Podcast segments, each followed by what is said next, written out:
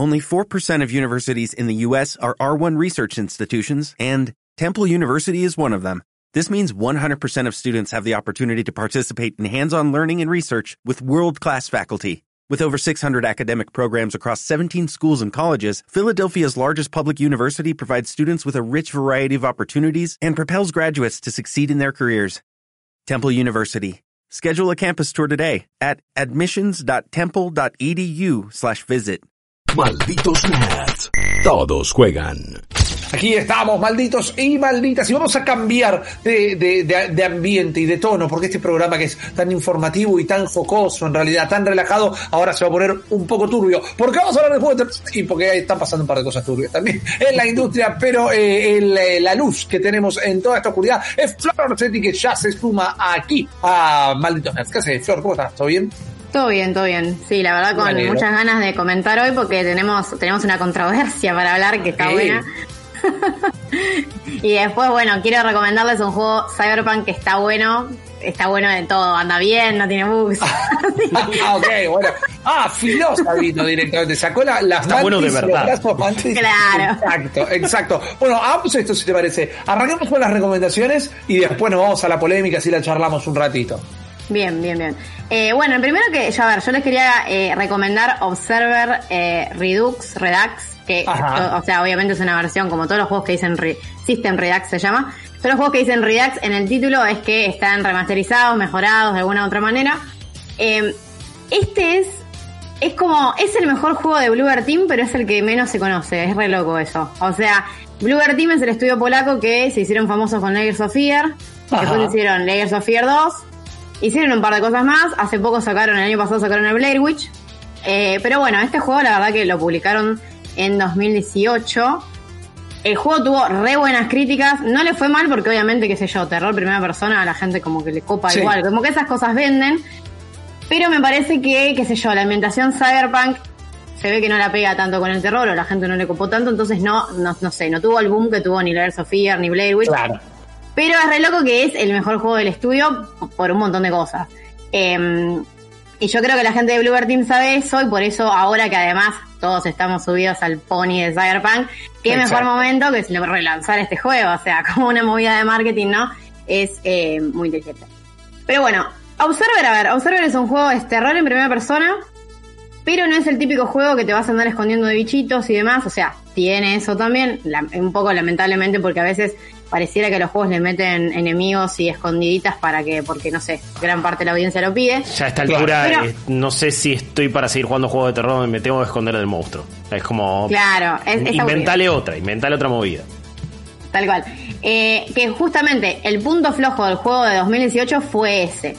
Eh, pero bueno, igual, más allá de que tiene enemigos y demás, es un juego, o sea, es una aventura, tira más aventura gráfica de investigación, porque vos sos un detective. Hmm. Eh, que básicamente medio que laburás con el gobierno corporativo opresor y tenés que fijarte si la gente, o sea, como que te metes en temas de, no sé, tráfico de aumentaciones, drogas y demás. Hey. El juego la verdad que es muy cyberpunk, es un cyberpunk bastante pesimista, o sea, de hecho está ambientado en el 2084 como un guiño a la novela 1984, o sea, claro. tiene mucho, muchos temas políticos, qué sé yo.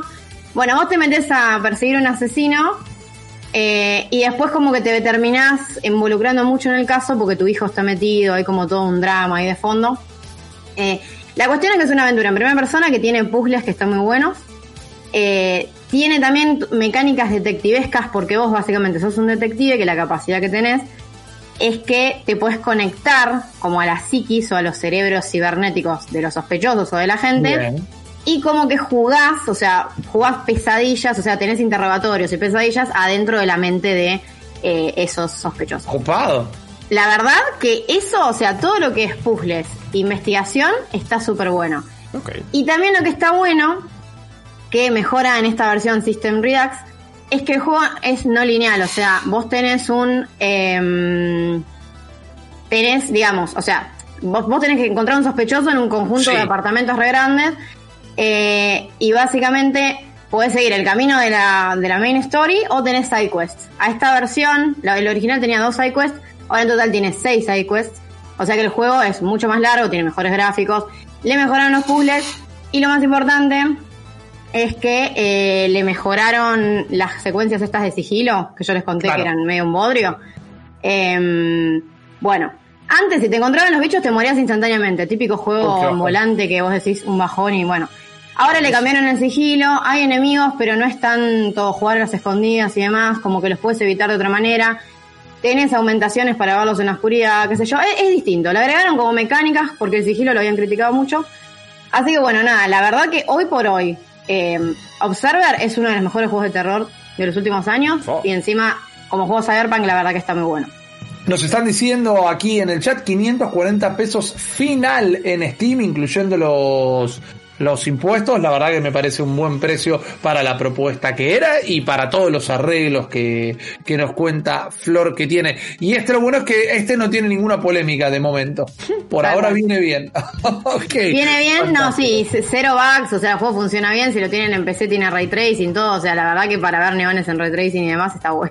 Claro, exactamente. Bueno, eh, es un poco el palo de guillo eso también, así Sí. que todo lo que le pueda re- derretir un poquito las retinas viene bien. ¿Qué más tenemos, Flor?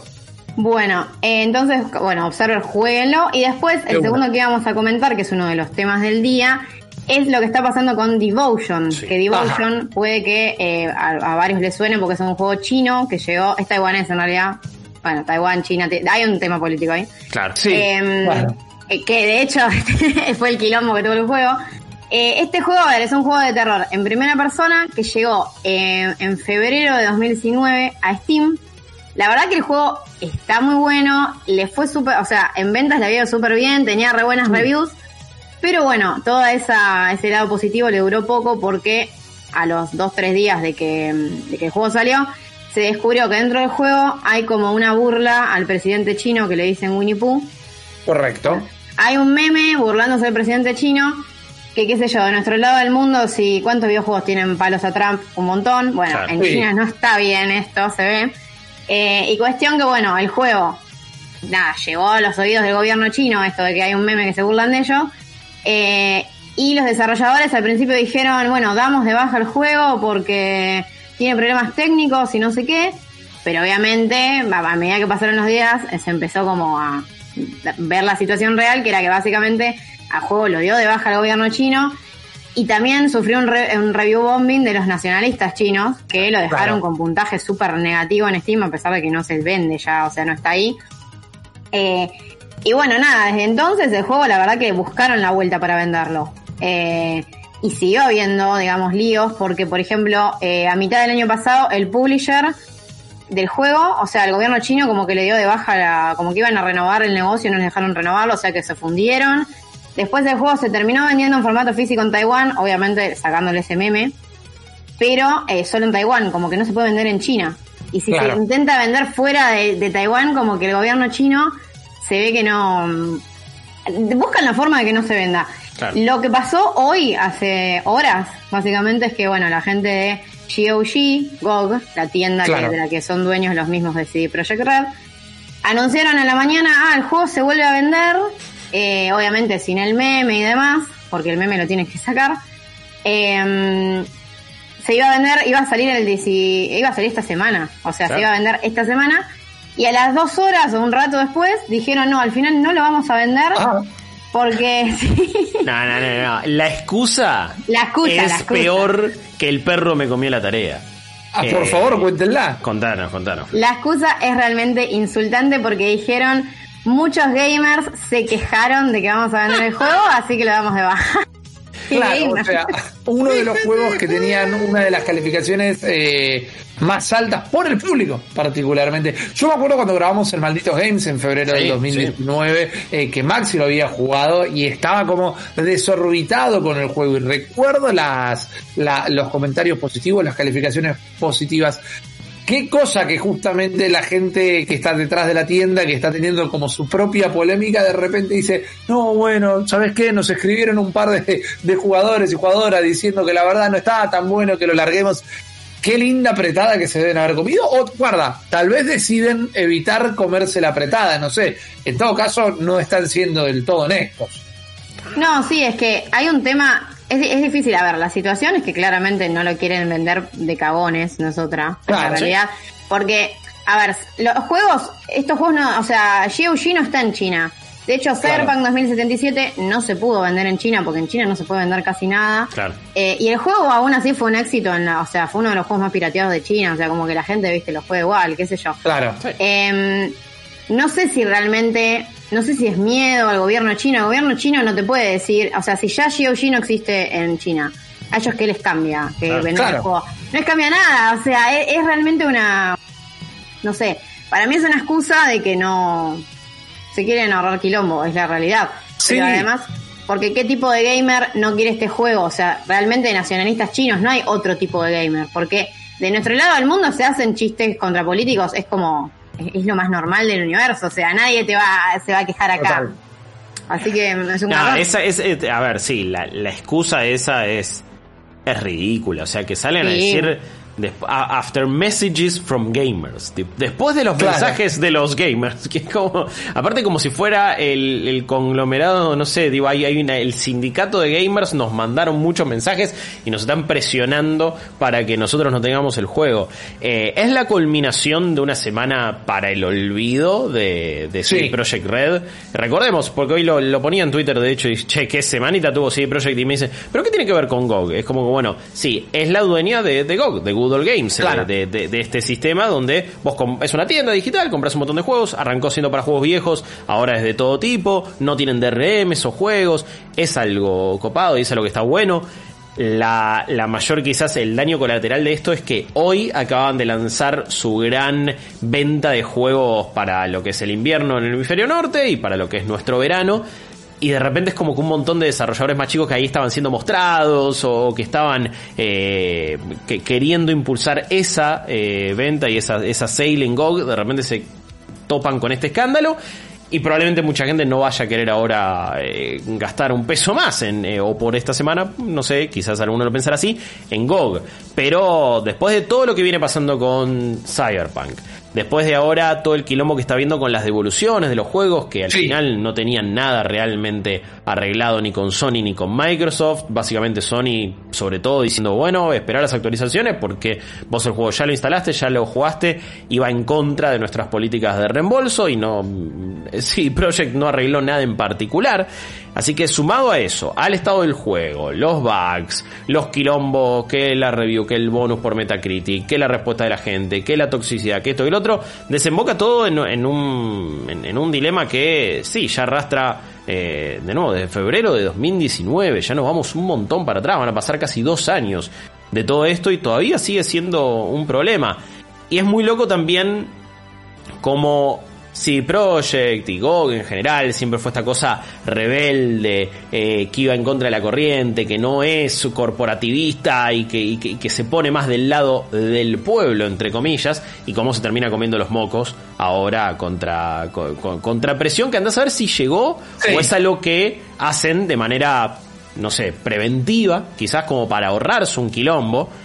Pero Es lo que me suena a mí. Es, es probable porque fue al medio al toque. Andás a ver, eh, me, me puse a buscar a ver si había algún tipo de, no sé, acciones de Tencent China o algo en GOG, no sé, no encontré, no sé si eso es así realmente o no. Pero eh, eh, parece una side quest del Cyberpunk mismo, ¿no? Es algo Claro. medio como que eh, es insólito que esté una empresa como esta, también de nuevo, asustándose y cayendo hasta, sucumbiendo a esta presión, cuando desde este lado del mundo todo- todos quieren poder jugar este juego, comprarlo y disfrutarlo, porque encima parece ser una, un- una gran experiencia, no es que simplemente, bueno, vamos a bancar el juego por lo que le pasó. Realmente parece ser un, un- un gran juego, me acuerdo, de nuevo, Ma- Ma- a Maxi por ejemplo le habían contado, un montón de gente le ha gustado.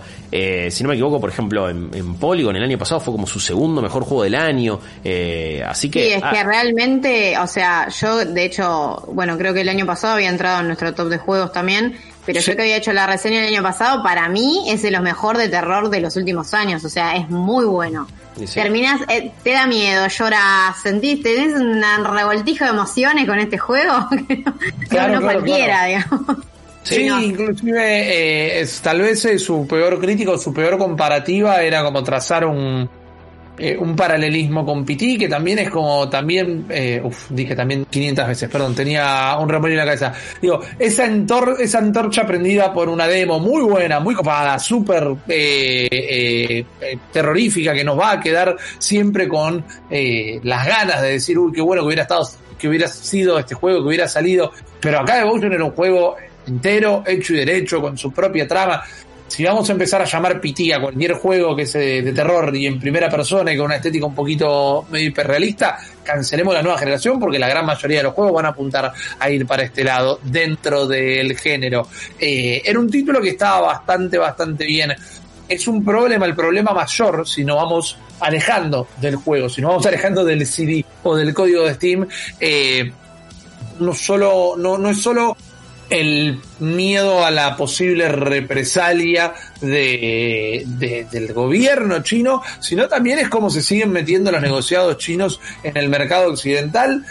Los de Go, los de CD Projekt no pueden asegurar que pasado mañana los compre Tencent, Claro. ponele. Como pasó con eh, la inversión que tiene en Blizzard, como pasó con la inversión que tienen tantas otras empresas que creo que lo charlamos en el bloque an- anterior, eh, cuando hablábamos de Diablo y de la BlizzCon del año pasado. Sí. En realidad, ¿qué pasa? Como ahora eh, hay un montón de inversión china en Blizzard, cuando los jugadores hicieron una protesta por cosas que estaban pasando en China, uy, se nos desenchufó este torneo entero y esta gente de repente se quedó sin trabajo sin querer. Eh, ese es el problema, ¿no? Nadie quiere que el día de mañana le escupan el asado por las dudas y es eh, a la larga un ajedrez muy lento y en el donde termina dándose, termina saliendo a la luz eh, lo- los, verdaderos intereses ¿no? de la empresa. Si tenemos que, sin demonizar a nadie, sin matar a nadie, hace un mes CD Projekt Red seguía siendo el estudio más pro usuario del mundo y la verdad que se cayó el velo. Entonces eh, da un poco de amargura y no te querés pelear con la gente que los defiende la muerte, pero también estamos dando unos cuentas al fin y al cabo eh, cómo han mostrado la hilacha. Nadie se va a morir por dejar de jugar este juego, pero curiosamente, eh, y sin querer hacer humor negro, si alguien se puede llegar a morir por la distribución de este juego, sobre todo ahí en la zona de China y Taiwán, y bastante deben haber sido perseguidos los, seguro. los desarrolladores. La habrán pasado muy mal y la deben seguir pasando mal y ahora esto habrá reflotado un montón de cosas. Eh, sí, no tengo dudas que hay gente que la pasó mal de verdad. O sea, los desarrolladores la habrán pasado Sí. mal de verdad. Eh, y sí, es, es, es realmente muy extraño todo lo que está sucediendo, sobre todo con China en la industria de los videojuegos, cuando también estamos empezando a ver muchos juegos que comienzan a venir desde China y que están y, y parece cada vez más ambiciosos y pueden tener un éxito zarpado pero pero tiene estas otras consecuencias. Eh, hay hay muchísimo miedo eh, y como miedo me da acá ver todas estas figuras medio de, de- de muñecos Esos maniquíes son que me dio- horribles, dije muchísimo miedo y me pegué alto cagazo simplemente viéndolo ni me imagino jugándolo a la noche y con auriculares este este título. Pero pero ojalá algún día lo pueda hacer comprándolo bien y que le llegue la guita a los desarrolladores porque me parece que eso es lo importante. Eh, pero sí la verdad que la moraleja de esto es no se pongan nunca la camiseta de una empresa no se pongan nunca eh, porque siempre te puede decepcionar y porque no dejan de ser corporaciones que quieren hacer guita entonces no no te pongas la por más que diga dice que es tu amiga si Project también tiene intereses y no pasa nada, porque es un negocio y porque tienen que comer. Pero bueno, tampoco pienses que estás invitando a comer un asado a Jorge CD Project, va a venir y está todo bien. ¿Por qué no? Eh, es la moraleja medio de Cyberpunk y es la moraleja entonces también de esto mismo que está sucediendo. Exactamente. Flor, muchísimas gracias por toda esta data. Recordemos rápidamente el primer juego que hablamos, porque encima ahora solo me sale Devotion. Era, eh, era Devotion. Observer, Observer, Observer. ahí está. Ah, Era Observer eh, Redux, lo pueden conseguir en Steam a un precio bastante accesible. Y eh, bueno, Devotion no está eh, accesible en ninguna No, plataforma. este o sea, lamentablemente hay que piratearlo, o sea, Claro. porque no queda otra, porque igual el juego, qué sé yo, para mí vale la pena jugarlo. No se sabe si en algún momento se va a poder comprar. O sea que para mí no tampoco se pierdan la experiencia y cómprenlo el día que se pueda. Porque Exacto. está, realmente es un juego que está muy bueno. Y también pueden jugar eh, Detention, que es el primer juego de este estudio, de, de estos taiwaneses de Red Candle Games, que es muy parecido, o sea, son juegos que también hablan mucho de la política de Taiwán, Claro. de cómo, obviamente, de, los temas con China. O sea, son, o sea, las dos son juegos bastante mm, complicados eh, Sí, para lo claro. que es esa zona del mundo, ¿no? Pero están buenos, porque no todos los días jugamos un juego, digamos. eh, a ver, el terror taiwanés es distinto. Es, es es Sí. bastante parecido al, al terror, qué sé yo, al coreano, porque es muy social, es muy emocional. Pero todo lo que trata, eh, todo el trasfondo político que hay, la verdad que uno no se lo. O sea, no, no lo conoces normalmente. ¿sí? Claro, No- Claro. porque no está tan occidentalizado. Y la verdad que De- Detention viene, va por ese lado también. Es un juego muy emotivo, muy aterrador. Es más aventura gráfica, pero está bueno. Claro. Sí, sí, ahí Eh, buena, viendo.